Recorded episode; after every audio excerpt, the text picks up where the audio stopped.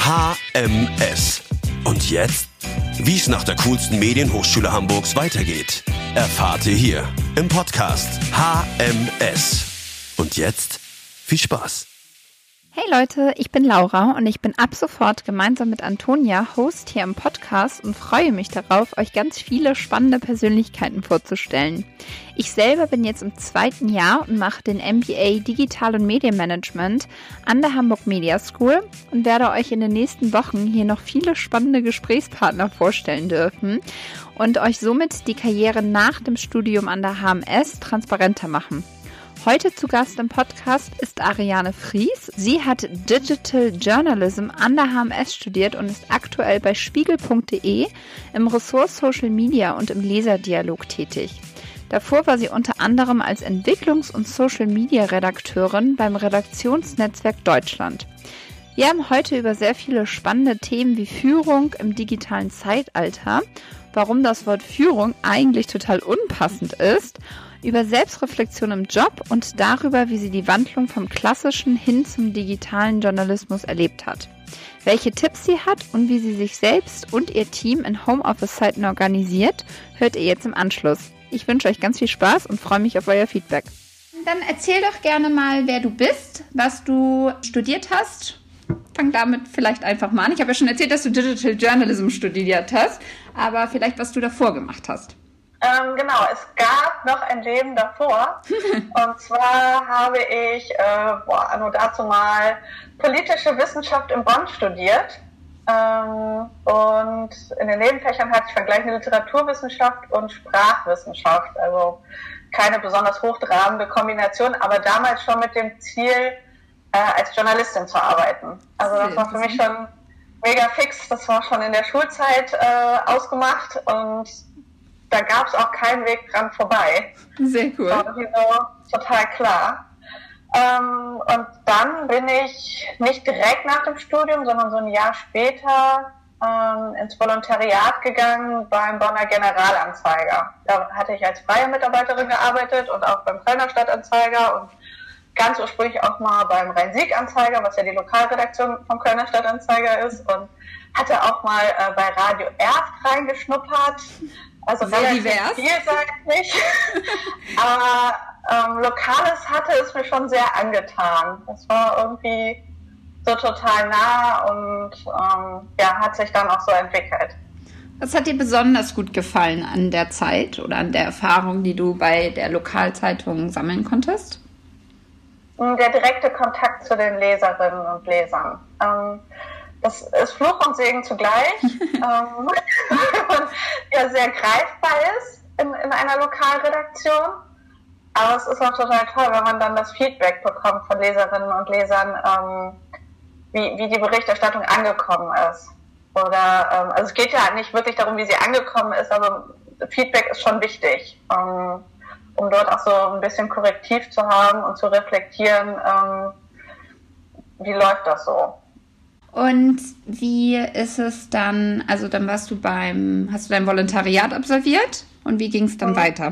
Mm, ich habe dann im Volontariat, also gegen Ende schon gemerkt, so, ja, super spannend, Redaktion toll und ich durfte auch vier Wochen durch die Verlagsseite gehen, was auch nochmal total spannend war. Also ich habe auch ähm, nachts dabei gesessen, wenn die Zusteller die Zeitung ausgetragen haben äh, und die Koordination damit erlebt und an welchen Hebeln man überall äh, schaltet und waltet, damit ähm, der Inhalt, die Beiträge zu den Nutzerinnen kommen. Also ein sehr vielseitiger Einblick. Total. Und da habe ich dann auch festgestellt, dass so ein, das Volontariat mir noch nicht alles gezeigt hat, was es rund um Verlag, Medien, Journalismus mhm. gibt. Und dann habe ich halt geguckt, was wird so angeboten. Ich wollte nicht nochmal Vollzeit studieren, wollte aber unbedingt noch eine Weiterbildung machen, weil mich das große Ganze interessiert hat. Ähm, auch was gerade halt die Digitalisierung, die war zwar da und wir hatten auch eine Facebook-Seite und wir hatten auch einen Online-Auftritt, aber es war halt alles kein Vergleich mehr zu heute. Und ich würde sagen, das war damals auch schon rückständig. Wann das war, das war, wann habe ich wohl das Volontariat gemacht? Ähm, 2000 glaube 2014 habe ich das Volontariat gemacht. Also eigentlich schon eine Zeit, wo die Digitalisierung hätte da sein sollen. Ja, äh, hätte. war, war ja auch da, in einem gewissen Rahmen. Es gab, es gab eine Seite und es gab Social Media Kanäle.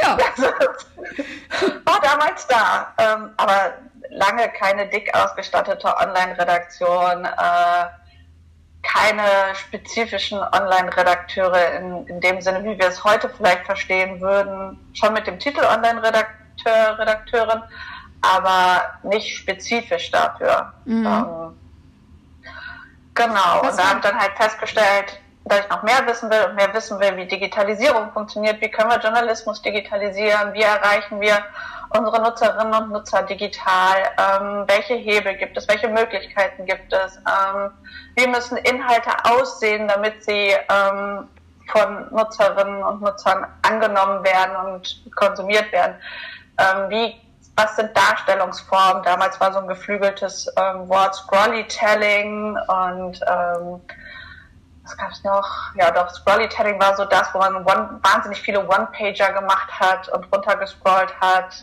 und äh, das wahnsinnig opulent war und man gar nicht viel später festgestellt hat, dass es zum Beispiel mobil überhaupt nicht funktioniert. Weil man es halt nicht mobil gedacht hat.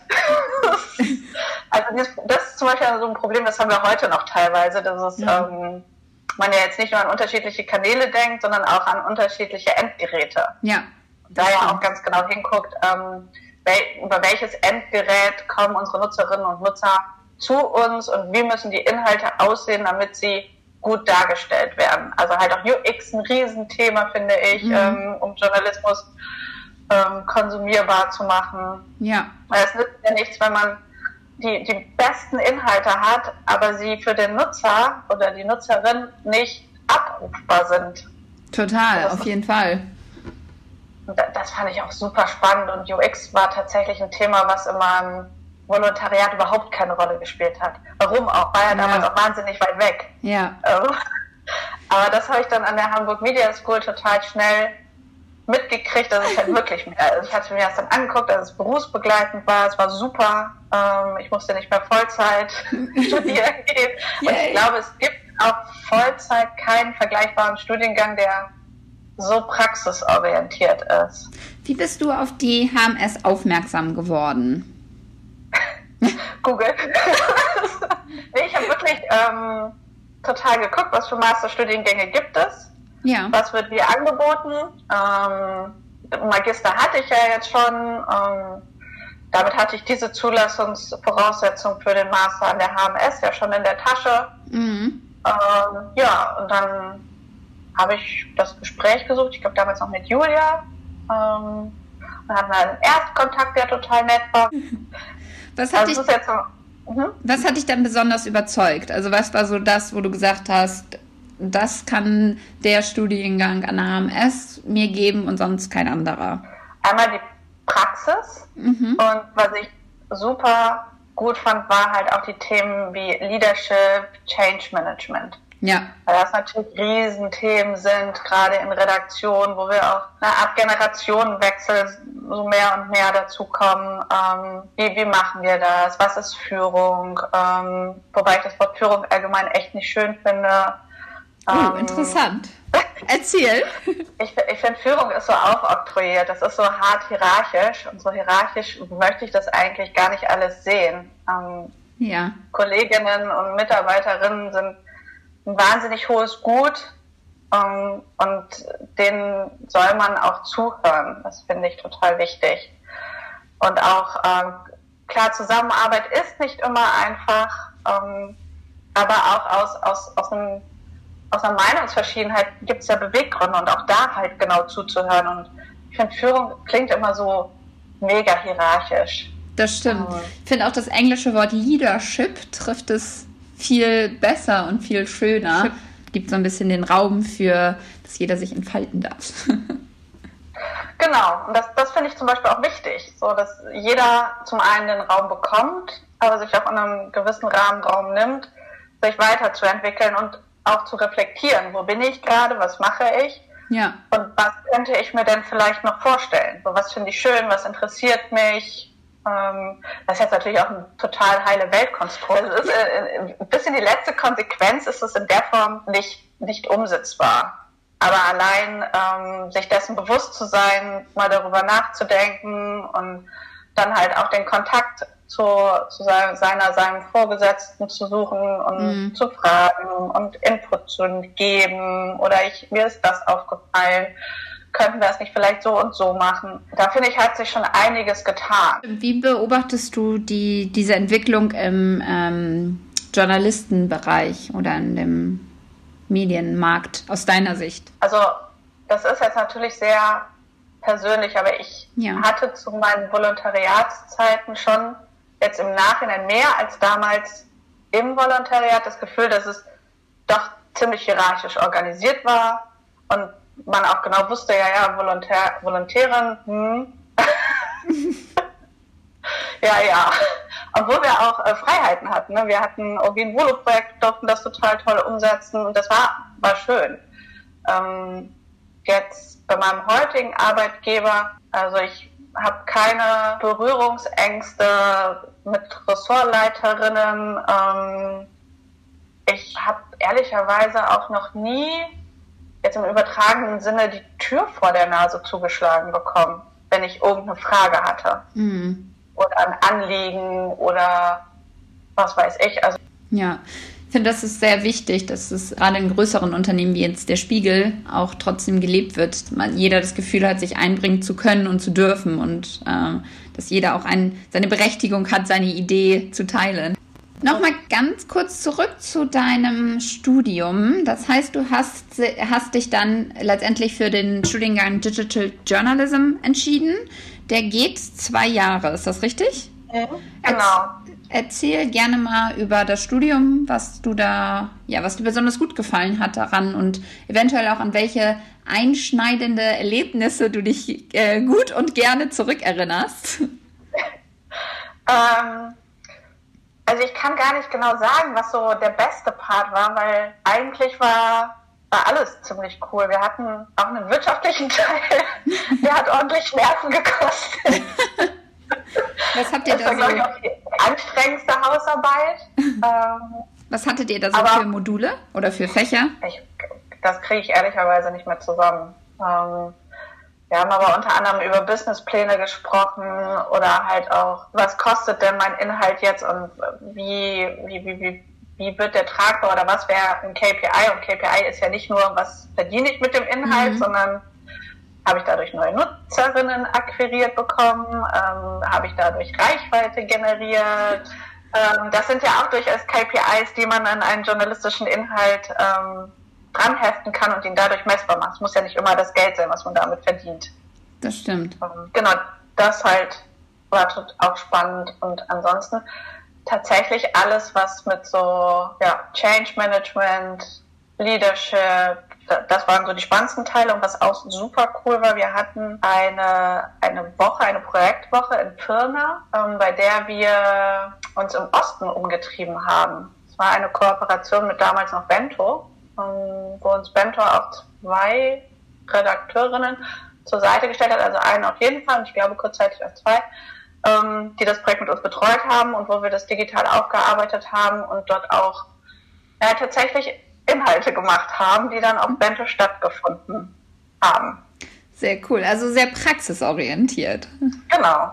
Ja, das haben wir bei uns im Studiengang auch. Ähm, Im zweiten Jahr vom MBA haben wir ähm, hauptsächlich die Praxisprojekte, wo es auch, wo wir mit Firmen und Kunden zusammenarbeiten, die real sind, dass man auch tatsächlich in die Praxis geht und dort arbeitet. Genau, also das, das war super. Ich meine, für viele von uns, wir kamen halt viel, unserem, also mein Jahrgang kam viel aus der Praxis, war, war jetzt nicht bis ins letzte Detail schon bekannt, wie das alles läuft, aber allgemein mal neue Erzählformen auszuprobieren ähm, die Mittel, wie nehme ich die zum Beispiel auch mit in meine Heimredaktion, kann ich davon Tools benutzen, ergibt es Sinn, das einfach mal in einem Rahmen auszuprobieren, der halt nicht komplett mit dem Arbeitgeber verknüpft war. Das ist schon viel wert.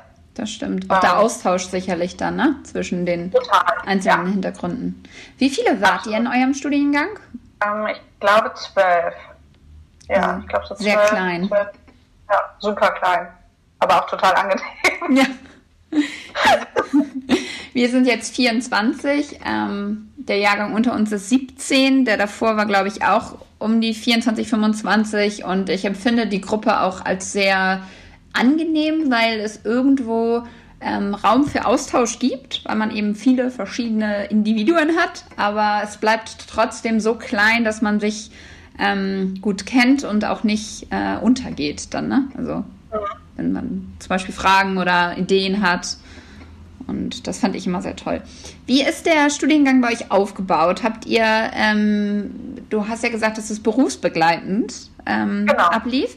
Das heißt, hattet ihr so Blog-Seminare oder ging das ähm, abends am, oder am Wochenende? Das waren Blog-Seminare. Also so grob einmal im Monat, ähm, ab Donnerstag, Freitag ähm, bis Samstag, Sonntag. Also es variierte immer so ein bisschen. In der Regel zwei Tage, auch mal drei Tage. Wir hatten auch ganz vereinzelt viertägige Seminare. Mhm. Ähm, aber grundsätzlich so, dass es halt mit dem Beruf sehr gut vereinbar war. Also ich zum Beispiel, ich weiß, dass ich mal im ersten Jahr dafür immer meinen Jahresurlaub genutzt habe. Bei wem hast du in der Zeit gearbeitet? Oh, ich bin noch, ich bin noch lokaler geworden und äh, bin von Bonn in die Ortenau gezogen und habe für die Lara Zeitung ein kleines lokales Gebiet betreut und bin dann nochmal ganz, ganz, ganz klassisch ins Blatt machen gegangen, hatte irgendwie, ich glaube, vier freie Mitarbeiterinnen, die ähm, ihre Termine von mir bekommen haben, habe die Seiten gestaltet, bin natürlich selbst rausgefahren, habe Geschichten gemacht, recherchiert. Ähm, ja, und Wo? nach einem Jahr dachte ich mir, ich geh, möchte digitaler arbeiten. Dann endlich. Genau, das war nochmal gut, ähm, so diese ganz, ganz klassische ähm, Arbeit zu machen, wie gesagt, eigene Seiten zu gestalten. Ich glaube, wie viele Bürgermeister waren heute in der Zeit betreut? Ich glaube, in das Jahr sind vier Bürgermeisterwahlen gefallen. War auf jeden Fall einiges. Ähm, wobei die alle nicht qualitativ gleich wichtig waren, aber es gab da so zwei Gebiete, da haben sie sich schon gut verhackstückt.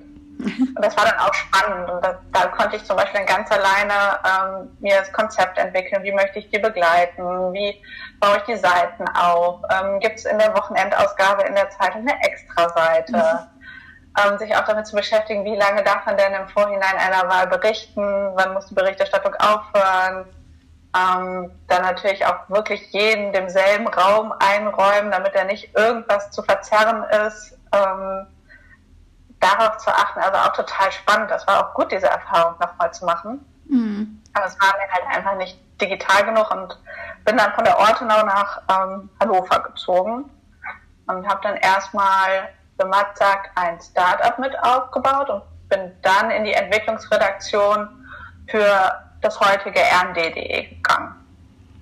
Spannend. Was hattest du ähm, aus der Zeit, wo du so super lokal gearbeitet hast und aus heutiger Sicht wahrscheinlich noch sehr traditionell? Ja. Ähm, was sind da so deine wichtigsten Learnings, wo du sagst, ich bin super froh, dass ich das noch traditionell erleben durfte, im Gegensatz zu heute, wo es vielleicht doch etwas noch mehr digitaler abläuft und noch mehr Fokus auf Online ist als noch vor fünf Jahren? Also was ich aus der Lokalzeit auf jeden Fall mitgenommen habe, ist zuhören und nachfragen. Also eher so Skills ähm, im, im Recherchieren. Mhm. Ähm, das ist so das, was ich da, da mitgenommen habe. Ansonsten bin ich eigentlich total glücklich mit digitalem Journalismus. Das war ja auch das, worauf du die ganze Zeit hingearbeitet hast. Ja, schon. Das du hast gesagt, du bist zu Metzak gegangen. War das noch während deines Masterstudiengangs? Mhm. Ja, okay.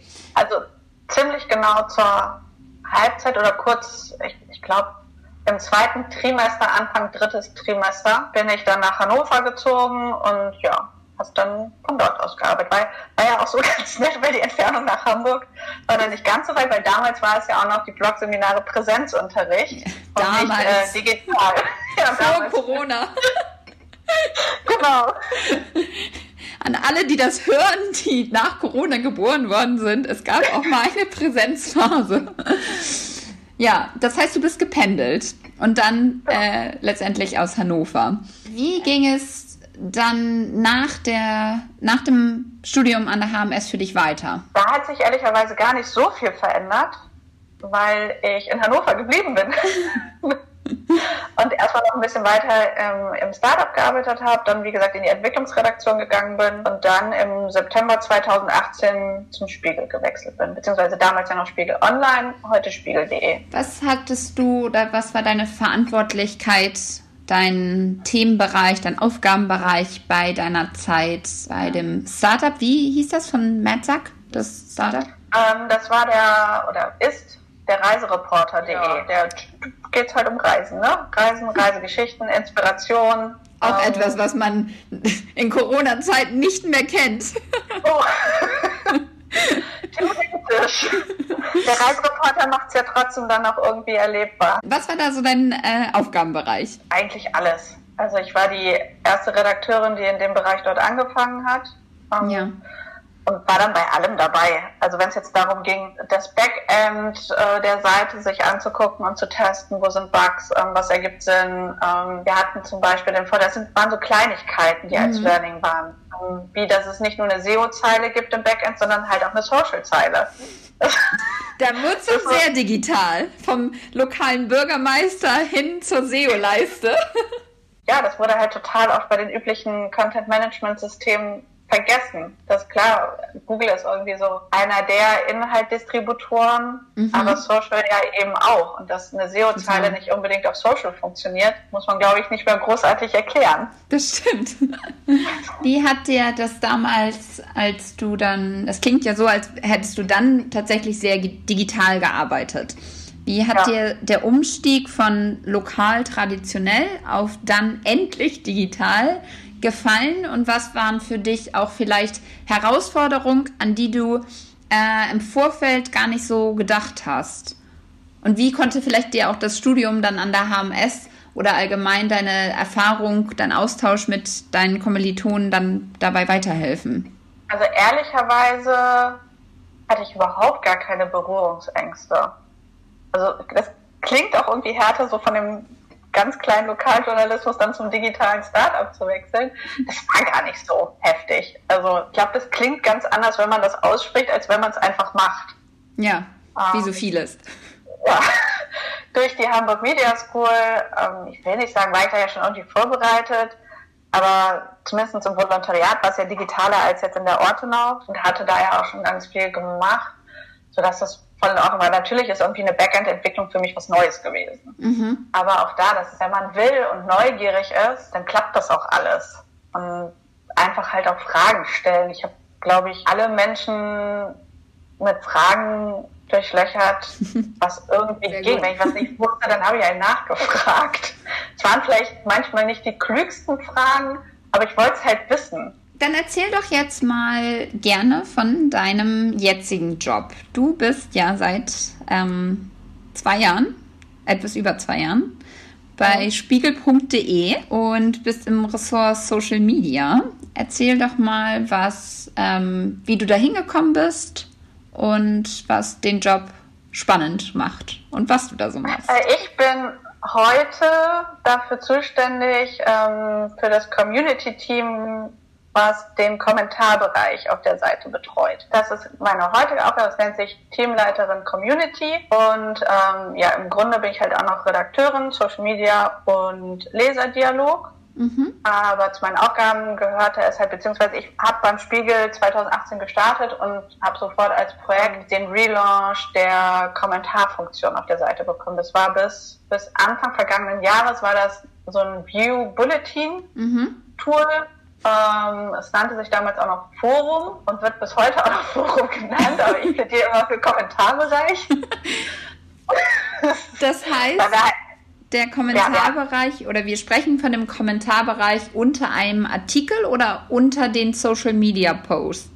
Unter den Artikeln. Es geht da nur um On-Site. Okay. Genau, es sind allein, also mein Aufgabenbereich sind die Kommentare, der Kommentarbereich auf spiegel.de. Also allein On-Site-Community. Und das haben wir halt dann im Zuge dieses Relaunchs von ähm, Spiegel Online zu spiegel.de auch komplett neu gedacht, neues Tool, neue, neue Workflows aufgesetzt. Ähm, das Team hat deutlich mehr Aufgaben bekommen. Ähm, es hat sich deutlich verändert alles. Es sind deutlich mehr Kommentare, was gut ist, was mich freut, ja. weil ähm, die Leute ja dann gerne zu uns kommen und äh, oder halt auf jeden Fall einen Anlass haben, zu uns zu kommen und bei uns zu lesen und zu kommentieren. Ja, und auch allgemein diese Implementierung eines neuen Produkts. Ähm, was kann man damit machen? Wie kann man Inhalte daraus abgreifen? Den Leserinnen und Lesern zuhören? Was beschäftigt sie? Wo haben sie Hinweise?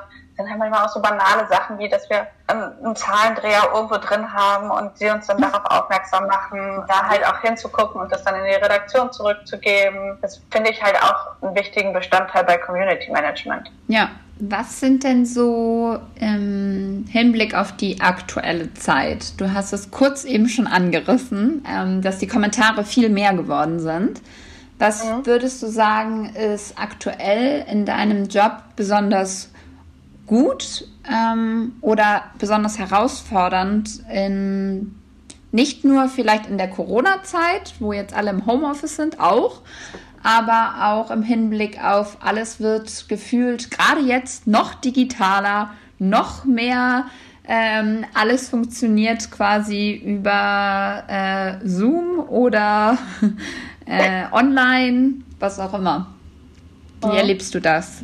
Bezogen auf deinen Job auf die Community? Mm, also bei uns fing das an, ich weiß, dass wir, glaube ich, März, April in den Lockdown gegangen sind, also wirklich ins Homeoffice. Mhm. Und ich hatte den, fast den kompletten März frei und bin dann vom Urlaub direkt ins Homeoffice gegangen. Und äh, ja, musste mir dann ganz schnell überlegen, wie komme ich in den Austausch mit meinem Team, was ich mhm. ja auch damals erst seit Dezember geleitet habe. So, mhm. wie, wie kriegen wir das hin? Wie setzen wir das auf? Wie machen wir das? Und da hatte ich mit meinen beiden, oder habe ich auch mit meinen beiden Ressortleiterinnen echt gute Vorbilder gehabt. Die hatten schon super schnell für das Social Team Konferenzen aufgesetzt via Teams. Und ähnlich habe ich das dann auch mit dem ähm, Community Team gemacht. Also, dass wir zum Beispiel jeden Tag eine Übergabe ähm, haben. Die haben wir bis heute, auch am Wochenende. Ähm, damals beziehungsweise zu Beginn hatten wir auch wöchentlich ein größeres Team-Meeting von ungefähr einer Stunde. Als dann die Rückmeldung aus dem Team gab, dass wir das nicht mehr so brauchen, haben wir das auch wieder ausgesetzt, ähm, werden das jetzt wahrscheinlich monatlich wieder ähm, institutionalisieren mhm. und dort auch gemeinschaftlich in den Austausch zukommen. Genau, das so halt so aufzusetzen. Ich glaube, da war Corona oder die Pandemie so ein kleiner Katalysator. Ich weiß nicht, ob ich das in der Intensität ohne Covid-19 so schnell aufgesetzt hätte. Mhm. Oder halt auch dann die, die Kolleginnen nicht mehr in der 9.30 Uhr Konferenz oder in der großen Themenkonferenz zu treffen und live zu sehen, sondern eher mal zuzuhören mhm. ähm, und digital reinzuschalten. Das ist ja, also Homeoffice war ja ganz lange, ich glaube, überall in der deutschen Arbeitswelt überhaupt nicht so verankert als Möglichkeit. Ähm, es wurde ja oft gleichgesetzt, wer von zu Hause arbeitet, erschleicht sich Freizeit. Das stimmt. Oh, nee. nicht. Ist nicht so. Ich bin auch immer gern ins Büro gefahren und ähm, ehrlicherweise habe ich jemals schon mal Homeoffice gemacht. Ja, super vereinzelt. Also wirklich nur, wenn irgendein Termin zu Hause anstand, der sich nicht großartig verschieben ließ. Mhm. Aber also ich glaube, ich habe das für mich selbst auch verbunden mit, naja, Ariane, wer weiß, ob du dann wirklich deine ganzen Aufgaben machst. So, mhm. weil dir guckt ja keiner über die Schulter. Ja, ja mittlerweile kann man das Office überall mit hinnehmen und ähm, ja, überall produktiv sein. Ja, definitiv. Ähm, und ich muss sagen, für mich ist das auch eher eine, eine Erleichterung. Ich war schon immer viel erreichbar und auch verbindlich und zuverlässig erreichbar. Ich finde das total wichtig, dass man auch verbindlich ist. Ähm, und für mich fällt es leichter, auch mal Feierabend zu machen, wenn ich mein Diensthandy mitnehme und ab und zu nochmal drauf gucke in den Mails, ist da noch was, um was ich mich kümmern sollte, müsste. Mhm. Ähm, dass mir lieber auch, auch während, wenn ich Urlaub habe, gucke ich irgendwie alle paar Tage mal in die Mails, weil ich das keine Lust habe, am ersten Urlaubstag erstmal, was weiß ich, viele Mails durchzusehen. Viel einfacher, das so zu handhaben, aber ich kann auch alle Kolleginnen und Kollegen verstehen, die, die da, die das eher belastet. Mhm. Ja, ich glaube, da ist ganz wichtig, dass jeder seinen eigenen Weg geht. Und ich glaube auch, dass das gerade jetzt in der Pandemie einer der größten Herausforderungen allgemein für die Arbeitswelt und die vielleicht auch insbesondere für die Medienwelt ist, dass jeder so seinen Weg findet, wie er mit diesem ständig erreichbar sein und irgendwo auch müssen umgeht und wie man da seinen Weg findet, ähm, trotzdem produktiv zu sein oder auch gerade deswegen vielleicht noch produktiver zu werden. Ja. Und ich glaube, dass das noch ein, äh, ein großes Umdenken auch gerade insbesondere in der deutschen Arbeitswelt ja, notwendig ist dafür, dass es eben auch gelingt. So, Total. Ich kenne kenn das aus, ähm, ich hatte das Glück, zwei Jahre in ähm, San Francisco zu leben. Und oh. da war das damals schon äh, die, die Adaption von neuen Dingen oder von anderen Situationen gelang da viel schneller und viel selbstverständlicher als hier in Deutschland. Deswegen glaube ich, dass wir oder die deutsche Arbeitsgesellschaft oder die Gesellschaft, die deutsche Arbeitswelt so ähm, da auf jeden Fall viel mitnehmen kann. ja, also auf jeden Fall ähm, da, da Rückschlüsse draus zieht. Also ich ja. glaube nicht, dass wir wieder die komplette Rolle rückwärts machen und sagen, Homeoffice ist nicht, weil dann arbeitest du nicht. Ja. Oder Homeoffice bedeutet gleich, dass man nicht arbeitet. Ich denke, dass es da schon neue Modelle geben wird, ähm, wie man im Homeoffice ähm, arbeitet oder welche Zeit man im Homeoffice arbeitet, aber es genauso gut offen hält für Menschen, die halt eben nicht zu Hause arbeiten, also halt auch nicht gleichzeitig eine Pflicht zum Homeoffice einführt. Das ist ja auch total, kann ja auch die andere Kehrseite der Medaille sein. Total. Nicht jeder hat auch die Möglichkeit, ähm, gut und produktiv im Homeoffice zu arbeiten. Wenn ich mir jetzt vorstelle, dass man irgendwie drei Kinder hat zu Hause, ähm, das ist ja so das klassische Beispiel, dass es dann eben nicht unbedingt Voraussetzung ist, dass man sich ähm, produktiv und auch gut konzentrieren kann. Nicht jeder ist auch gerne im Homeoffice. Ich zum Beispiel bin, fahre immer gerne ähm, in die Agentur oder ins Büro und bin dann dort, weil ich weiß, hier wird gearbeitet. Also ich für mich merke auch immer wieder, dass ich das brauche, auch jetzt in die Uni zu gehen. Wir haben komplett Online-Vorlesungen momentan und alles findet über Zoom statt. Und ich merke richtig, nicht nur der Austausch mit meinen äh, Kommilitonen so auf persönlicher Ebene fehlt, sondern auch clean zu differenzieren. Definitiv. Also in dem Moment, wo Wohnung halt nicht mehr nur noch Wohnung ist, sondern auch Arbeitsplatz und äh, Freizeit und für Familien Kinderbetreuung, Schule, Kindergarten, ähm, Kantine. Endlich mal eine gute Kantine. Ja, okay, da können wir uns ja nicht beschweren. Das stimmt. Kleiner Spoiler an alle, die noch nicht an der HMS sind. Die Kantine ist ganz gut.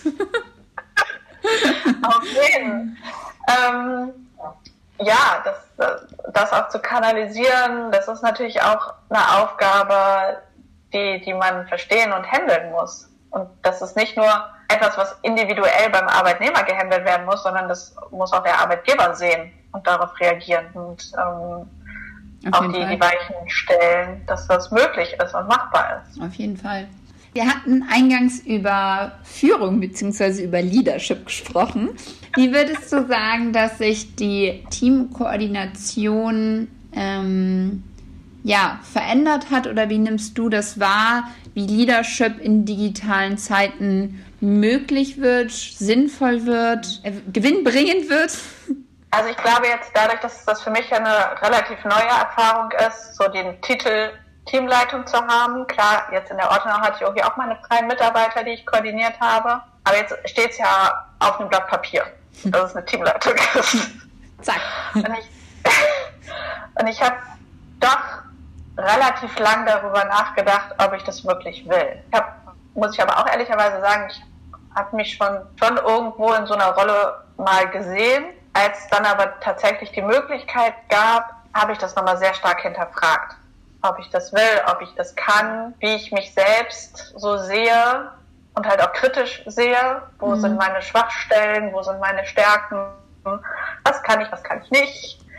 ähm, wo, wo möchte ich noch dran arbeiten. Das sind für mich halt auch zentrale Punkte. Nur weil ich jetzt eine Teamleitung habe, heißt das nicht, dass ich das perfekt kann. Mhm. Ich bemühe mich da wirklich sehr und beschäftige mich da auch viel mit. Also ich habe ja auch meine Masterarbeit über Kommunikation in Change Management Prozessen in Redaktionen geschrieben und konnte da schon relativ viel mitnehmen und auch ja, viel lernen, ähm, was mir vorher nicht so bewusst war und hatte natürlich auch so meine Idealvorstellung, wie, wie das laufen soll.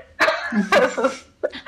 und dann habe ich mir, also ich finde das total toll, wenn man nicht ständig so hinterher ist und aufräumt und guckt und macht. Und das war eigentlich oder ist eigentlich ganz gut, dass wir jetzt nicht an einem Ort sitzen, weil dadurch, dass ich ja die Teamleitung habe, gibt es ja einfach eine, eine Struktur, die dort aufgesetzt wurde, die vielleicht auch für die, die Mitarbeiterinnen und Mitarbeiter im ersten Moment erstmal skeptisch beäugt wird. Mhm. So.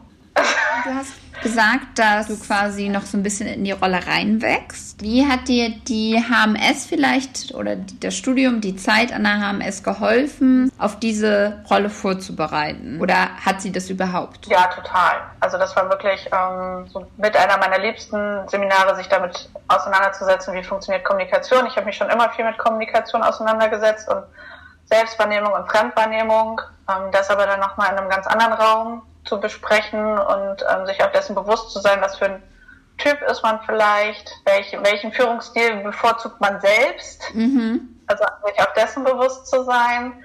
Und da haben wir schon an der HMS echt coole Tutorinnen und Tutoren gehabt, die das so mit uns durchgespielt haben. Und natürlich hatten wir auch Rollenspiele und die waren auch total beknackt im Machen. Im Nachhinein gab es doch immer einen Lerneffekt. Und ja. das ist eigentlich auch so ein Punkt von der HMS. Du wirst ja nicht dazu gezwungen. Ähm, und du kannst ja da schon so deinen dein Konterpart bei, bei gewissen Techniken aussuchen, dem du vertraust. Das ist dann auch vollkommen in Ordnung, wenn du halt nicht alles sofort irgendwie auf den Tisch packst, mhm. sondern einfach so die, diese Denkanreize einem mitzugeben, über das, was man da gerade gelernt hat, nachzudenken und wie kann ich das ähm, auf mich selbst projizieren oder auf meine Situation projizieren. Ja, dann halt konstruktiv damit umzugehen. Das stimmt. Das ist sogar ich, im, ich bin ja erst im zweiten Jahr und wir hatten im ersten Masterjahr das Modul Verhandlungsführung und Leadership. Da ist es wieder, das Wort Leadership. Und das Interessante daran ist, finde ich, dass ich sogar jetzt, erst ein Jahr später, schon Dinge wieder ganz anders machen würde und auch schon so viel aus dem Seminar von damals mitnehmen konnte und schon jetzt sage ich mal, dazugelernt habe, mich verändert habe und die Dinge auch wieder anders machen würde. Und das finde ich auch irgendwo das Schöne, dass man diesen Prozess der Veränderung mit der HMS so leben kann. Total. Eine leitende oder eine verantwortungsvolle Position macht ja auch was mit einem selbst. Und auch das zu sehen und zu gucken, passt das noch zu mir? Ähm, ist es vielleicht auch, aber auch genau das, was ich machen will, von dem ich nicht erwartet hätte, dass es so gut zu mir passt.